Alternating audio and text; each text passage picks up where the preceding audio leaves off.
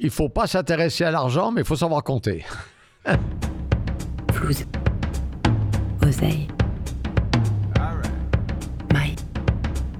Blé. Cash.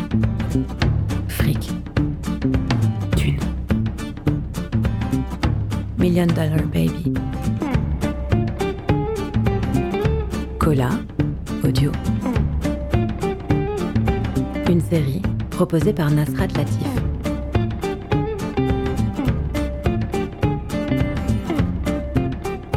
Ouais. Ouais, d'accord, voilà, bon, ok. Ouais, on peut le mettre plus bas, voilà, c'est bon. Ouais, bon. Ouais, ouais, voilà, attends. Ouais, c'est bon. Comme ça, ouais. Bien. Bonjour Bernard. Bonjour, grand journaliste. Bien Bernard, merci hein, de ton accueil. On est dans ton bureau. Je me permets de dire quand même, c'est un peu le foutoir ici. C'est pas le foutoir, c'est parfaitement organisé, tout est en place. La seule chose qui n'était pas prévue, c'est que tu viennes t'asseoir à mon bureau. Bernard, qu'est-ce que représente l'argent pour toi? Pas grand-chose. Un moyen, c'est un excellent esclave et un mauvais maître.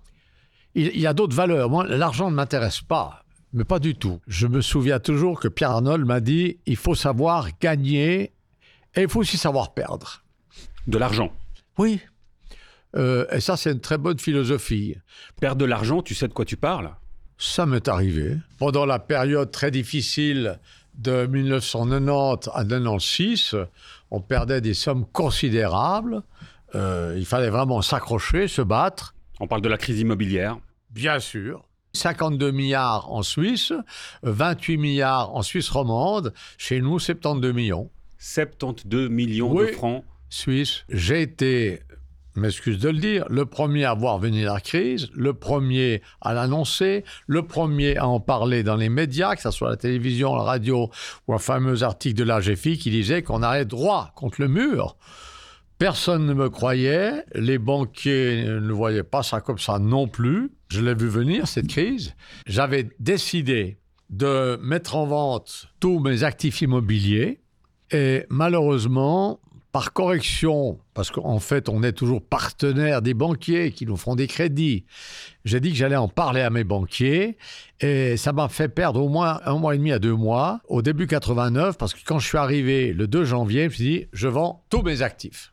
Et puis, je me suis dit, je me dois, moralement parlant, pas juridiquement, mais moralement, d'en parler à mes banquiers qui vont dire il n'y a pas de problème, tout veut bien aller, t'as perdu la tête, c'est pour une fille, tout va bien aller, les taux vont rester bas, pas sans souci.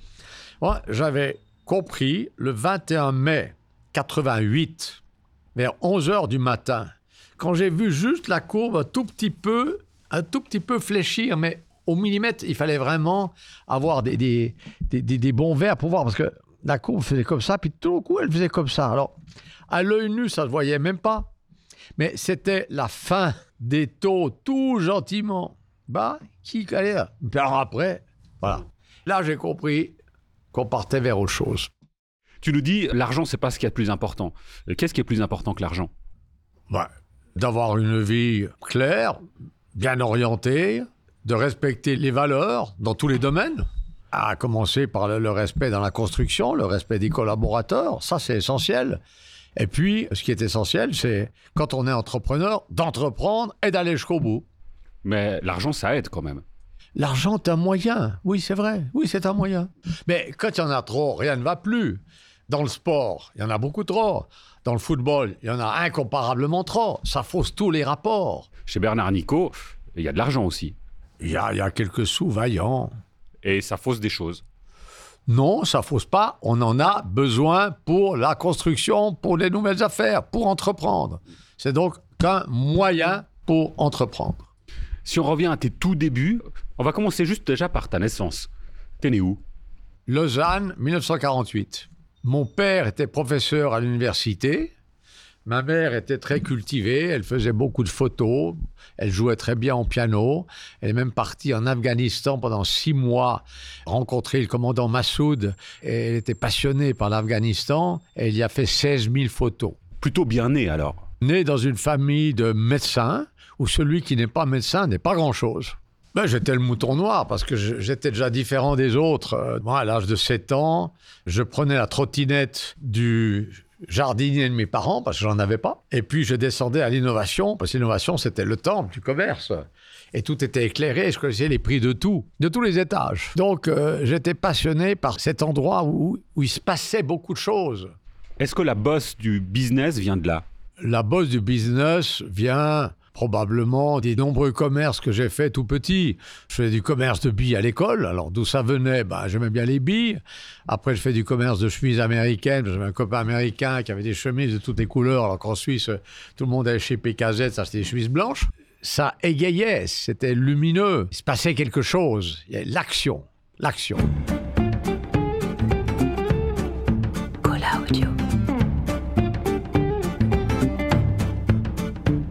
Alors je vais peut-être décrire le personnage que j'ai en face de moi pour celles et ceux qui nous écoutent et qui ne te connaissent pas forcément.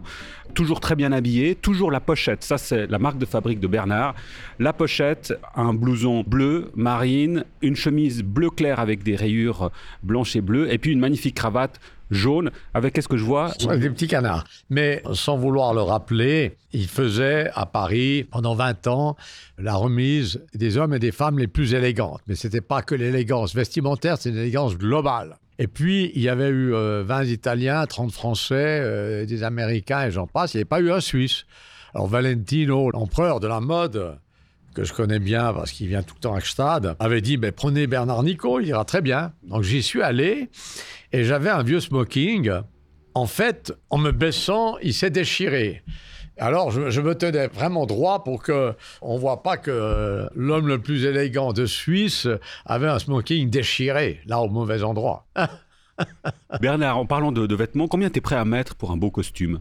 Le prix du jour, mais c'est pas ce que je regarde. Euh, j'ai un, bon tailleur qui m'aime bien, que j'aime bien, qui aime son métier, comme j'aime le mien. Et je choisis quelque chose qui me plaît, mais c'est pas important pour moi. En fait, t'aimes pas trop donner les prix des choses. Pour moi, ce qui compte, c'est la valeur des choses et pas leur prix. Et alors, quelle est la valeur de ce costume que tu fais chez ton tailleur? Ben, La valeur, c'est qu'il me va bien. La valeur, c'est qu'il est à bonne, euh, bonne taille. La valeur, c'est que je l'apprécie, j'aime le mettre le matin, et puis que ceux qui me regardent le trouvent bien. Je vois aussi sur ton blouson un, un pins du CIO. Alors, c'est pas un pin, c'est l'ordre olympique. C'est le président qui m'a offert ça. Je vois aussi une montre à ton poignet, c'est quoi? C'est une montre reçue pour mes 60 ans par des amis. Alors, c'est marrant parce que je te parle de la montre, tu la caches? Non, je ne la cache pas. Euh, si j'étais un grand constructeur italien, je la mettrais par-dessus. Et c'est quoi alors? Eh bien, c'est une, Rolex que j'ai reçue de mes amis pour mes 60 ans. Est-ce que si on n'a pas de Rolex à 50 ans, on a raté sa vie? Ça, c'est une bufferie. J'adore les Swatch. J'aime toutes les montres. J'ai effectivement des clients qui en sont des collectionneurs. Pour moi, il m'en faut une. Et puis, ce qu'il faut surtout, c'est être à l'heure. C'est ce que j'ai appris dans mon éducation et particulièrement à l'armée. La ponctualité, c'est la qualité des rois. Une autre chose, je sais que tu aimes beaucoup, c'est les belles carrosseries. Les belles carrosseries d'immeubles. C'est important. Ah, mais tu te fous de moi. Non, je me fous pas de toi. Oh, tu sais très bien de quelle carrosserie je parle. Les carrosseries de voitures ou de jolies filles? Les deux. Ah, les deux. Ah bah, euh, c'est vrai que Pininfarina, euh, c'est le seul Italien qui a eu le droit de mettre son prénom en nom. Il était dans, notre club, j'ai été à son usine.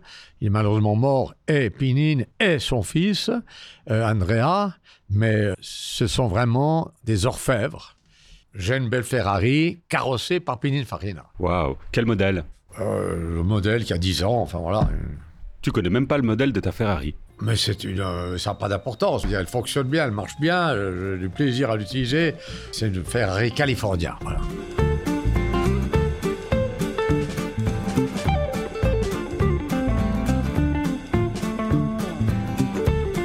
Voilà, c'était la première partie de mon entretien avec le seul, l'unique Bernard Nico. La seconde partie est à découvrir tout prochainement sur Cola. Si vous avez apprécié euh, cet épisode, faites-le nous savoir par mail hello at cola.audio ou sur nos pages Facebook ou Instagram.